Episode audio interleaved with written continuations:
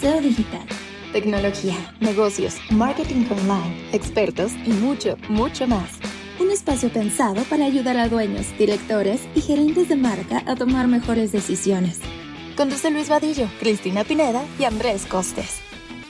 Patrocinado por MSK, expertos digitales. Hola a todos, bienvenidos a un episodio más de su podcast SEO Digital. Esta semana nos adentraremos en un tema esencial, la estrategia de datos. Y es que en un mundo cada vez más interconectado, la capacidad de recopilar, analizar y utilizar datos estratégicamente es el diferenciador clave para las organizaciones visionarias. Y en este episodio exploraremos cómo las empresas están transformando montañas de datos en ideas valiosas y cómo esto impulsa la toma de decisiones informadas, mejora la eficiencia operativa y potencia la experiencia del cliente. Y como bien dijo Peter Sondergaard, expresidente senior de Gartner Research, la información es la moneda del siglo XXI y aquellos que la dominen serán los líderes. Y ahora sí, ya, si estás listo, ajusta tus audífonos y acompáñanos en esta emisión porque ya estamos comenzando. ¿Alguna vez han considerado cuánto puede influir un simple giro en los resultados de una empresa? Es más, ¿qué tal si ese giro fuera literal? Pues bien, UPS, la reconocida empresa de mensajería, como cualquier empresa global, busca constantemente mejorar su eficiencia, pero un día su equipo decidió analizar a fondo las rutas de los camiones utilizando la magia de los datos. En lo que podría parecer un pequeño detalle, el análisis reveló algo sorprendente. Evitando girar a la izquierda, podrían ahorrar significativamente en tiempo, combustible y lo más importante, en seguridad. Ahora, sé lo que están pensando, evitar girar a la izquierda suena un poco extraño, ¿verdad? Es decir, solamente puros giros a la derecha, puros giros a la derecha. Pero los números no mienten. Al implementar esta sencilla estrategia, la de solo giros a la derecha, UPS no solo mejoró su eficiencia, sino que también redujo su huella de carbono de una manera drástica. Para ser precisos, el beneficio ambiental fue el equivalente a sacar 5.300 automóviles de la carretera durante un año entero. Esta historia no solo nos muestra cómo un simple cambio puede tener un impacto colosal, sino que también subraya la importancia de respaldar nuestras decisiones con datos en lugar de solo confiar en nuestra intuición, porque al final del día, los datos pueden revelar oportunidades que nuestra mente ni siquiera había considerado. Hola a todos, gracias por escucharnos y gracias por estar una vez más aquí en su eh, podcast SEO Digital. El día de hoy hablaremos acerca del proceso de toma de decisiones basado en datos. Y para dejarles un, tema interesante, un dato curioso adicional, las 500 empresas más importantes de Estados Unidos, la, lista de las 500, estima que las personas que se encuentran en la posición más alta de la organización, es decir, los Chief Executive Officer, están tomando decisiones al paso alrededor de una decisión cada 45 segundos. Imagínense la toma de decisiones en un día promedio. Yo te invitaría a ti que nos escuchas a hacer un análisis muy rápido de cuáles han sido las decisiones pequeñas, grandes, responde este correo, responde este mensaje, este Slack, este WhatsApp, le hablo a este cliente, no le hablo a este cliente, cobro esta factura, eh, no voy a, voy a cobrar esta parte, no la voy a cobrar. ¿Qué hemos tomado en las últimas horas, en los últimos minutos? Sin duda, cada día más nos encontramos en un proceso de toma de decisiones y las estrategias digitales no son la excepción. Ya lo decía Chris que vivimos en un mundo en el cual estamos generando montañas de datos. Si recuerdan, hace algunos años la revista The Economist tenía una portada impresionante que decía que la data era el nuevo petróleo.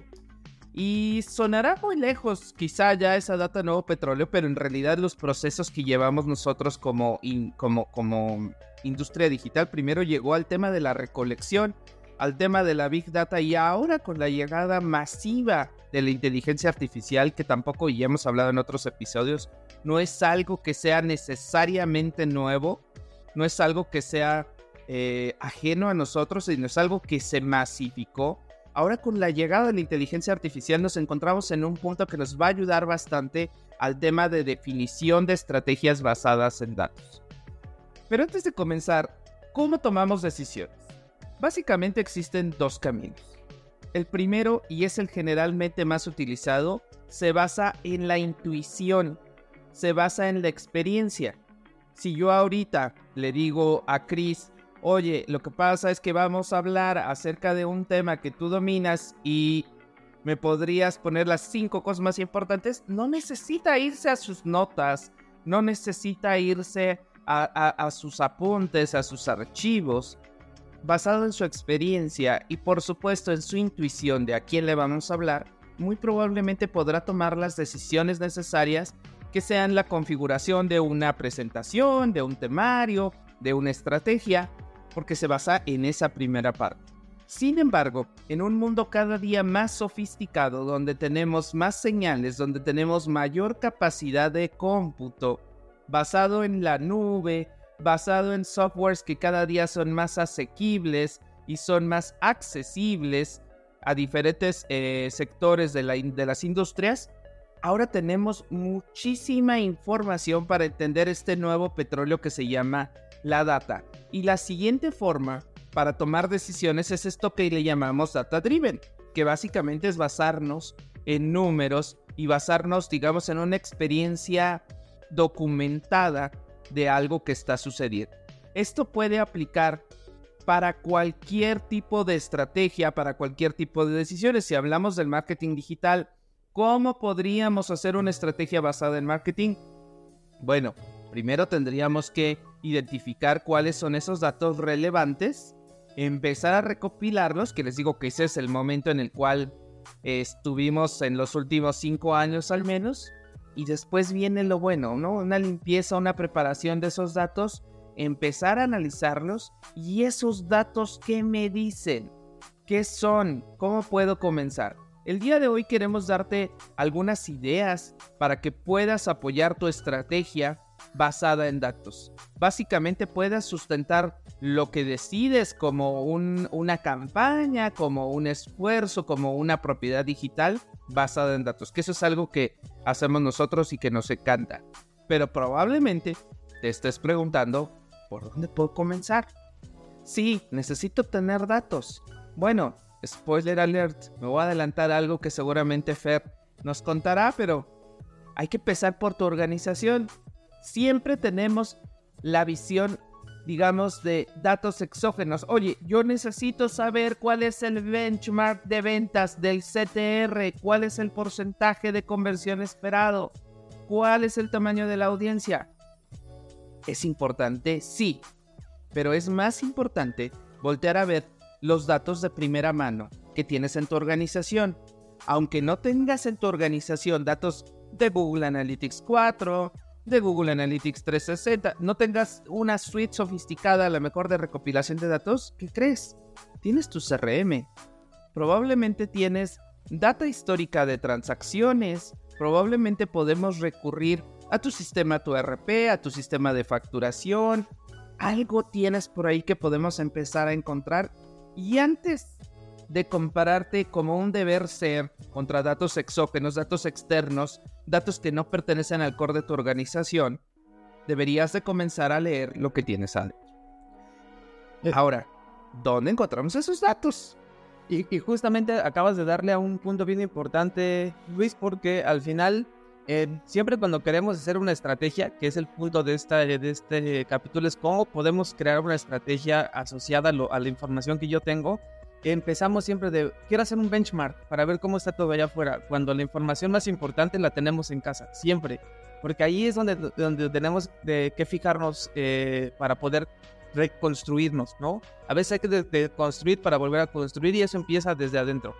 Algo que quisiera yo eh, citar con lo que dijiste sobre cuáles son los valores más importantes, quiero citar a John Dweb en, de su libro que dice que medir lo importante, nos, él nos cuenta en ese libro que a través de los datos nosotros podemos y medir las cosas importantes, podemos crecer hasta 10 veces nuestra organización, los resultados de nuestra organización. Pero muchas veces hay tantos datos o queremos nosotros, basados en nuestra experiencia, medir cosas que no necesariamente son las que nos van a llevar a ese cambio o a ese crecimiento. Entonces, ¿cómo podemos empezar a medir lo que es importante y cómo podemos ir recopilar y organizar esos datos? Lo primero es que necesitamos hacer un eh, diagnóstico de lo que somos como, como institución, como organización. porque eso es lo que nos va a llevar a saber hacia dónde queremos ir, ¿no? Entonces, digamos, en este framework del diagnóstico, la visión y la estrategia, pues primero hay que saber dónde estamos. En ese sentido, lo importante tiene, yo siempre doy una recomendación que va en dos canales. Primero tú tienes que entender cuál es la forma en la que tu organización hace dinero, que es un concepto que ya habíamos hablado antes que se llama el Profit Formula. Y la segunda es tu modelo de negocio, que a veces nos podemos confundir en ese sentido porque nosotros podemos pensar, no, pues si yo vendo, ah, les voy a poner un ejemplo muy claro, yo vendo hamburguesas, ¿no? Entonces yo mi modelo de negocio está en las hamburguesas porque esa es la forma en la que yo transacciono. Pero no sé si han visto la película de McDonald's cuando a Peter Kraft le dicen, oye, este, ¿cuál, es, ¿cuál es el negocio en el que estás? El modelo de negocio de McDonald's son las hamburguesas porque es lo que genera una transacción, pero la forma en la que gana dinero es a través de las bienes raíces, ¿no? O sea, del rentar el inmueble y todo lo demás. Entonces, esas dos cosas son las que necesitamos alinear. ¿Cómo hago dinero? y cómo genero, bueno, cómo hago ganancias y cómo genero el dinero. Eso lo tenemos que unir, digamos, en un ecosistema y empezar a ver cuáles son esas métricas que me van a ayudar a entender esos dos parámetros importantes. Ya lo decía Luis ahorita, podemos tener muchas herramientas este, para poder medir, podemos tener herramientas de recopilación de datos digitales como puede ser Google Analytics, pero también podemos tener cosas que nos hablen de nuestros clientes como un CRM, ¿no? Cómo son nuestros clientes, cada cuándo nos compran, este, saber cuánto nos dejan por cada transacción, si son recurrentes, o podemos tener ya cosas un poco más sofisticadas como una ERP donde podamos tener ya datos financieros, donde podamos tener datos de inventarios de productos que nos lleven a, tener ese ecosistema, ese ecosistema cuadrado. Creo que lo primero que necesitamos identificar son esos dos puntos para que podamos empezar a poner esas métricas importantes y quitarle la superficialidad de lo que siempre medimos de, bueno, ¿cuánto cuesta un clic? ¿O cuánto cuesta este, salir en tal periódico? ¿Para qué voy a querer eso? ¿no? Siempre pensemos en esa causa y efecto de para qué quiero o necesito que eso suceda y cómo puedo empezar a tener esa visión estratégica hacia que cualquier cosa o ajuste que haga tenga un impacto fundamental en mi modelo de negocio y en mi profit formula. Y eso creo que es algo bien, eh, bien importante y que los puede ayudar a estructurar esa forma de los datos porque allá afuera vamos a encontrarnos con múltiples herramientas y cada herramienta nos puede dar de miles a millones de datos. Y creo que ese es otro de los temas que, que, nos enfrentamos cuando tomamos decisiones. Y muchas veces por eso decimos, no, pues mejor con lo que yo sé, mejor con mi intuición. Porque a veces que hay tantos datos que no están correctamente estructurados y dices, mira, de lo que yo lo estructuro, hago el análisis, lo reviso, ya tomé una decisión, ya avancé, ya hice cosas. Y ese es un, un mal, no quiero, bueno, no, no un mal, un vicio de la alta dirección, que a veces tenemos que responder tan rápido, pero creo que con herramientas como la inteligencia artificial podemos, ya, tenemos identificados el Profit Formula y el modelo de negocio, podemos pedirle herramientas que nos ayuden a estructurar esos datos. Oye, así gano dinero. De toda esta información que tengo de mis clientes o en mis herramientas, cuáles podrían ser valores importantes, cuáles podrá cambiar y podemos ya empezar a hacer preguntas, interacciones con este tipo de tecnologías que nos permiten llegar al punto central de una forma más rápida y más eficaz. Totalmente. Oye, Fer, a ver, esta es una pregunta en función y también para ti, Luis. Eh, ¿Quién es el owner de los datos en una organización? Si tenemos eh, de alguna manera departamentos para todo en donde sabemos que, eh, no sé, el, el, chief de marketing se va a encargar de marketing y el de finanzas de finanzas, ¿quién es el owner de los datos en una organización? Si me regreso a nuestro episodio de rompiendo los hilos, evidentemente pues no podemos hablar que exista sería una posición incorrecta eh, que existiera una donde solamente ellos sean este, responsables de los datos. Los datos los generamos todos. Es importante entender que en organizaciones grandes que cotizan en bolsa, en clientes AAA, que tienen una estructura de una área de business intelligence, por naturaleza pareciera que los datos son responsabilidad de ellos. Pero los datos deberían de permearse como una cultura organizacional que esté alineada y me encantó lo que decías, Per, retomando a, John Doerr de, los OKRs.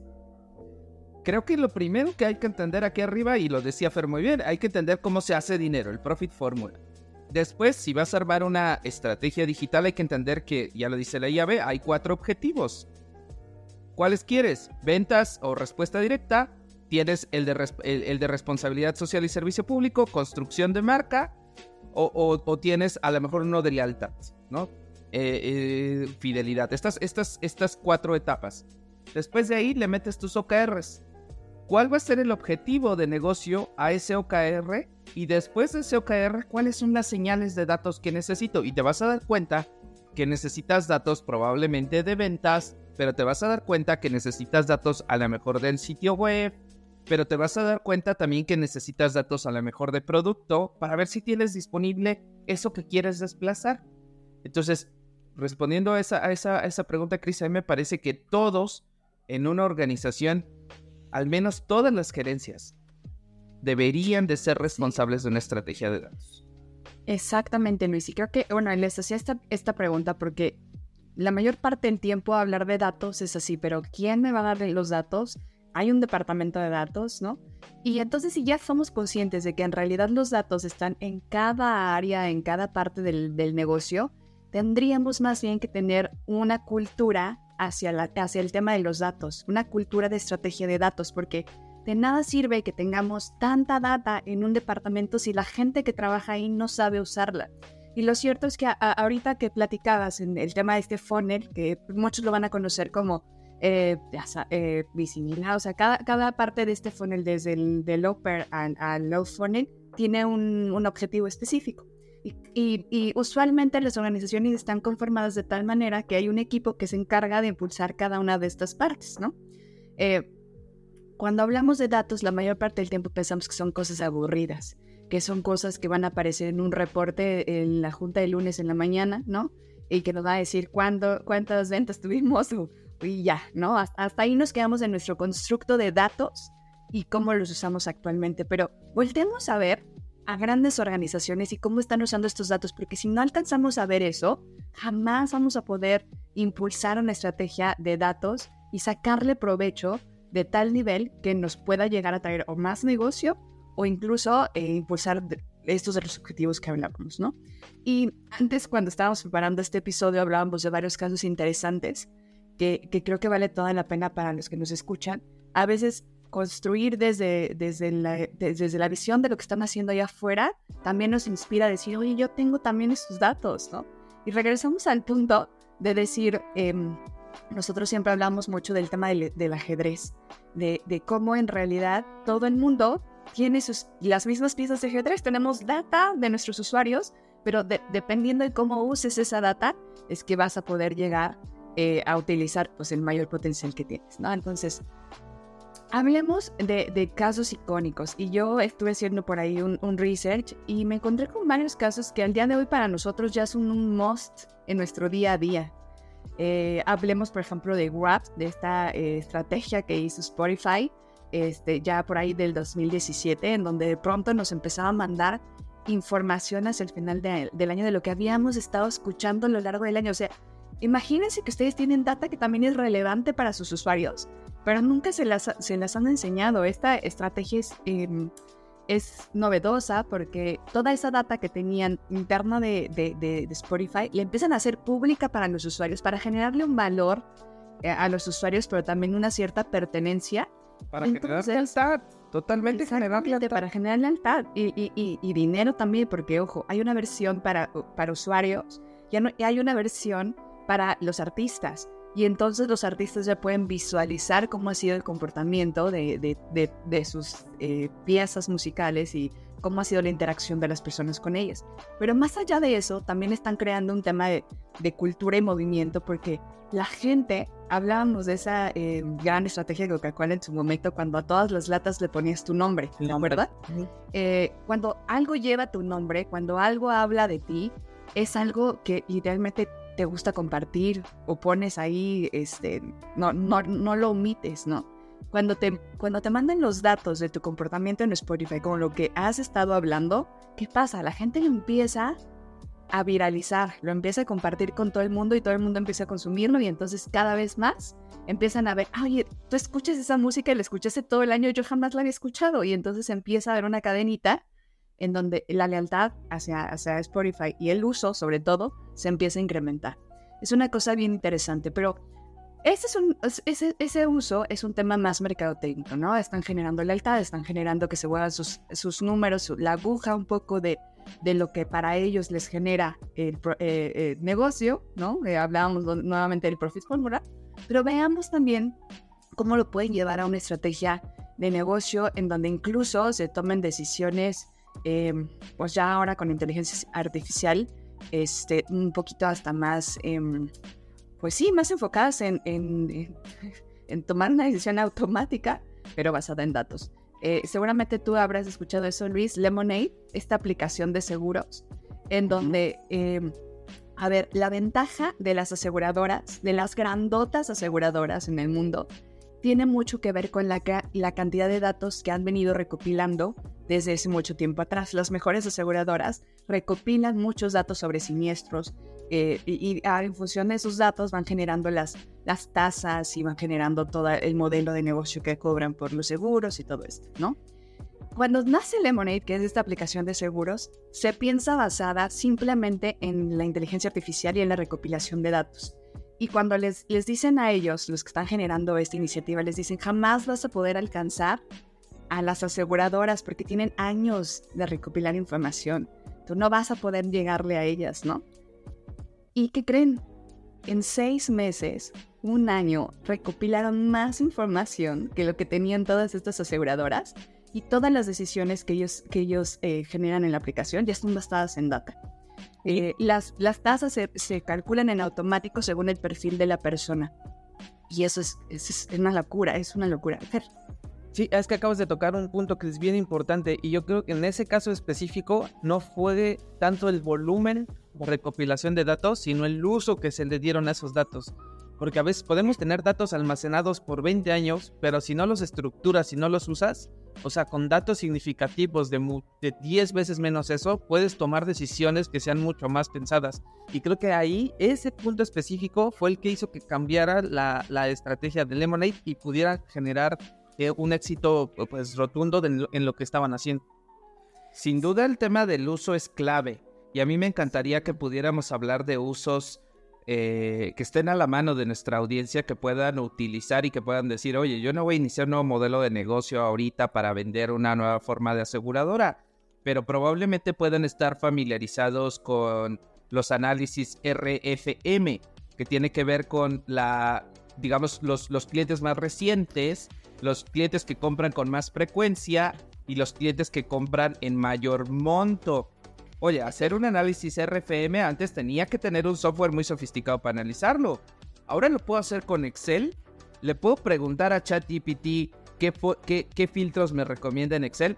Y lo más lindo de todo es que puedo pegar el Excel en dentro de ChatGPT, ponerle en la parte de privacidad que eso no lo recuerde porque son datos sensibles y puedo decirle que me dé insights sobre eso que tengo ahí. Y vas, oye, Luis, déjame hacer un, un close-up en esa parte porque la mayor parte del tiempo nuestra mente, especialmente la parte que, cuida temas de marketing y que se encarga del tema de las ventas y eso, se enfocan mucho en la recopilación de, bueno, en, las paid media, en, los, en los medios pagados y, y, comprar las audiencias y que vengan y que entonces empiezan a transaccionar y todo eso.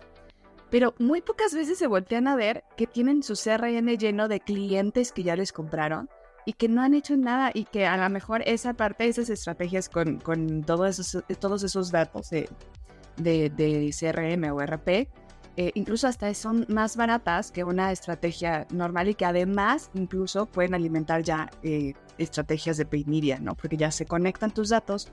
Ahora las plataformas ya trabajan a partir de Machine Learning con la información que le inyectas y son mucho más potentes si las conectas. Pero regresando un poco al tema de la, de la estrategia de RFM, muchas de las empresas, sobre todo, que tienen negocios em, eh, físicos, que, tienen tiendas, que tienen sucursales y todo eso, tienen la mayor parte del tiempo un chorro de información que recopilan de sus tiendas físicas. Este, y, hablaba un poquito hace rato de que, pues, que puede que no tengas Google Analytics, puede que no tengas, pero a ver, si tienes una cadena de tienditas, de restaurantes o, incluso algunas este, sucursales de tu, de tu negocio, tienes un chorro de data ahí en cada una de esas.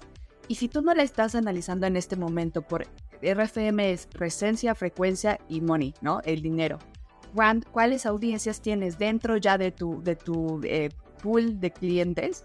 quiénes son ellos, quiénes son los que te están generando más, eh, el ticket más, más alto, quiénes son los que te compran más eh, frecuente, quiénes son los, o sea, ya empezar a hacer clusters de tu data te permite empezar a hacer estrategias específicas para esos, incluso saber quiénes ya no te están comprando y reactivarlos, ¿saben? Entonces, hay muchas cosas alrededor de los datos que ya tenemos que podemos empezar a hacer. Hace, hace no mucho hacíamos algunas consultorías con, eh, con clientes que tenían un montón de data y diseñábamos modelos basados en la data que tenían y era espectacular como campañas que ya estaban enfocadas en eso generaban muchas veces más ventas a veces que las que, generaban usualmente con, con, con, la compra de medios pagados solamente, ¿no? Y con menos, con, con menos inversiones a veces, ¿no? Entonces, hay un equilibrio que tenemos que lograr entre eso.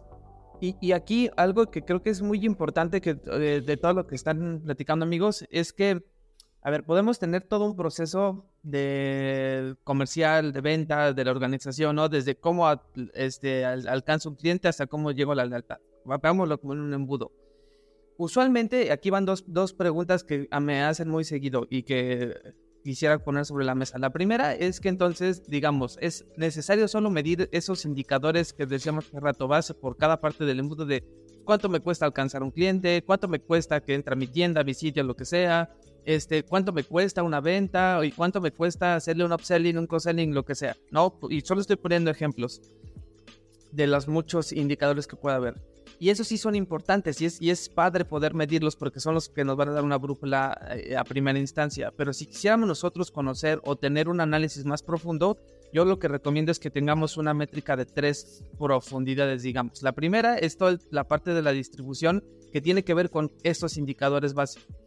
La segunda es que tiene que ver con la experiencia que tenemos, que tienen nuestros usuarios en cada parte del, de estos puntos de contacto con nosotros. Y la tercera es que cada una debería tener un impacto en el, negocio específico. Y lo saco a la mesa porque a veces me preguntan, oye Fer, pero yo hago consumo masivo. Yo no puedo vender, yo no puedo medir cuánto me cuesta que un impacto de cualquier, de cualquier tipo, saber cuánto genera vender un refresco, ¿no? O una bebida energética. O sea, no, no, no, eso no lo puedo medir porque es masivo. Pero si nosotros ponemos en esas tres categorías, sí podemos saber cuánto nos está costando alcanzar, cuánto, cuánta gente estamos alcanzando, qué experiencia le estamos dando en este proceso de, de, contactación con nosotros. Y muchas veces en la parte del negocio, a lo mejor yo no sé cuánto puedo vender, pero también sé cuánto puedo ahorrar y creo que esa es otra perspectiva de la, de la visión de cómo podemos seguir impactando métricas en el negocio y cómo podemos irle dando seguimiento para las estrategias, porque va a haber distintos eh, modelos, ¿no? Ya dijimos hace rato, hay muchos que pueden ser los modelos de negocio, pero ahí podemos hacerlo de, una, de una forma muy específica y que a lo mejor lo que decía ahorita Chris en esas campañas que dices, cuando yo hacía campañas solo de venta directa, pues se iba bien, pero cuando ya me pongo a analizar los datos y tengo que lanzar más campañas de comunicación o tenemos que hacer más campañas de experiencia con el usuario y podemos vender más, no necesariamente con la respuesta directa, está relacionado a esta parte, ¿no? ¿Cómo puedo administrar mi presupuesto? ¿Cómo puedo hacer las cosas mejores? ¿Qué interacciones o qué acciones son las que estoy haciendo que tienen una mejor experiencia con el usuario? Y todo esto se va encadenando, pero nunca lo vamos a saber pues si no lo medimos, ¿no? Si no tenemos esos niveles de profundidad para entender todo este proceso. Por eso a veces los datos, tener solo el, solo el, el, indicador, el KPI principal, a veces nos deja parcialmente con la, con la verdad, ¿no? Poder ponerle otros niveles de profundidad hacen que las cosas sean a veces más sencillas de entender. Y tocaste un punto interesante, Fer, eh, solamente para eh, recalcar el tema de, hablamos de un, de un ejercicio de cómo usar la data para marketing, hablamos de un ejercicio de cómo usar la data para eh, generar ventas. Y ahorita hablaste de un tema que se llama experiencia de usuario. ¿Cómo usamos la data también para mejorar la experiencia de nuestros usuarios? Y creo que aquí viene muy a colación el tema de personalización. O sea, es, es, el, es, el, ejemplo más simple y más icónico del tema del, del, de la estrategia de datos. Eh, cuando tú personalizas algo a tu audiencia, es, porque estás tomando en cuenta los datos de esa audiencia y ya desde ahí estás usando los datos para generarle un valor especial a esa audiencia y que crees cuando utilizas este tema de la personalización, es como, es como los tres pájaros de un tiro, ¿no? Literalmente, estás mejorando la experiencia, estás aportando valor, estás ganando más dinero, ¿no? Y estás haciendo algo de lealtad, porque literalmente estás diseñando algo específico para esa audiencia que está ahí. Entonces... Ahora me parece importantísimo destacar que no solamente es para marketing.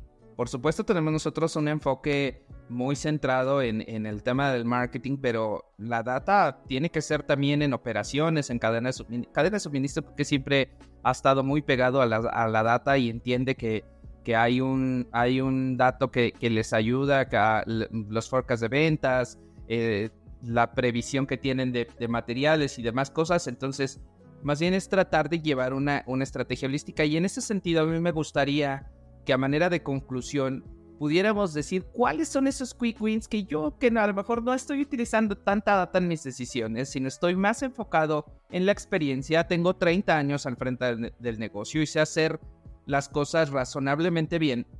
Ahora, ¿cómo podía, podría yo empezar a probar la data y poderme facilitar la vida tomando decisiones data driven que pueden ser desde el terreno o no del marketing digital?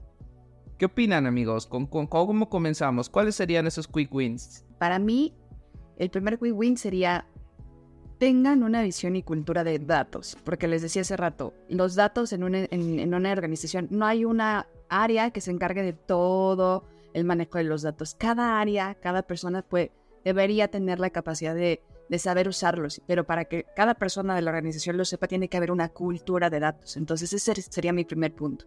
Segundo, asignen recursos adecuados para la recopilación de esos datos, porque eso es lo que va en un inicio a hacer, que los recopilen y que los puedan usar. Si no asignan recursos para eso, pues no lo van a poder explotar al máximo. Tercero, alineen los objetivos de negocio con los datos, que es lo que decía Fer, ¿no? Se retomó mucho eso. No es solamente recopilar por recopilar, tiene que estar, la, recopilación de datos tiene que estar alineada con los objetivos del negocio de la, la organización. Eso es literalmente imprescindible. Eh, el otro punto que también quiero tocar y que no exploramos mucho, pero es sumamente importante, es mejoren la calidad y la integridad de los datos. Muchas veces estamos midiendo cosas que no necesariamente tienen calidad o integridad y, por ahí hay bugs uh, súper grandes en donde de pronto estamos midiendo mal y no sabemos que estamos midiendo mal. Entonces, aseguren la integridad de esos datos. Eh, y bueno, sí, el tema de la privacidad y seguridad de los datos, ya lo, ya lo decía Luis hace rato, cuando usen esos datos, la mayor parte del tiempo tenemos que entender que eh, si son first party data, nos están dando eh, a través de un eh, acuerdo de privacidad y todos los datos de los usuarios y tenemos que saber cómo manejar esa privacidad y esa seguridad. Sumaría un punto que tiene que ver con la inteligencia artificial. Es, a ver, ya hay un buen de herramientas para procesar esos datos de forma inteligente ya tengan una estrategia de inteligencia artificial que, en donde le puedan sacar este, eh, pues provecho a sus datos. Pero sobre todo, creo lo más importante tendría que ser, sean conscientes del valor de los datos que tienen y de lo que pueden llegar a hacer con ello para que entonces comiencen a tomar acción de eso. Muchas gracias, Chris. Si quieren, eh, tomo la palabra ahora. Yo creo que, híjoles, hay muchos este, caminos por donde, por donde avanzar. No, no creo que sea como solo una línea recta o algo como decimos, no, ya escrito en piedra.